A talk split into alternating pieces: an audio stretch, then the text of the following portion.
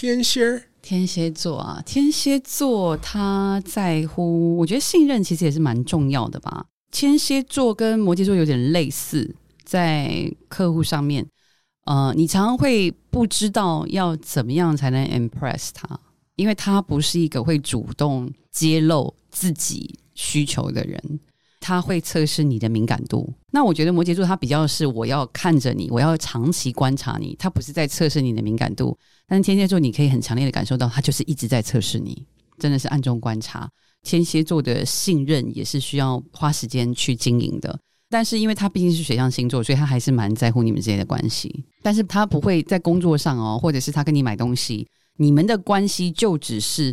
买卖、销售或工作上的合作的关系的话，他不会想要跟你有私人关系，嗯，因为他会觉得他的 privacy 很重要，他的私人隐私。如果你主动跟他暴露你的隐私，他也会觉得很烦，嗯，因为他会觉得你这个人没有界限，然后他会觉得你这个人不可以信任，所以你自己那个界限要把控的很好。天蝎座需要跟成熟的业务来往。